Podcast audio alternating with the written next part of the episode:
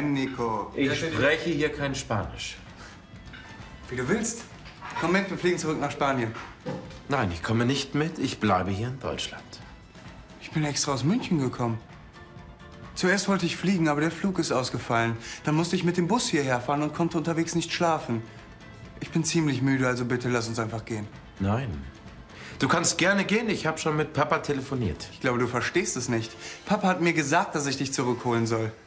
Wahrscheinlich geht der nächste Flug morgen Vormittag über Madrid oder Barcelona nach Sevilla. Also, Also, guten Flug. Hm? hör zu, mir ist das völlig egal, was du machst. Aber unsere Eltern machen sich Sorgen. Du machst immer nur Probleme, Nico. Ich bitte Sie jetzt zu gehen. Wir klären das morgen.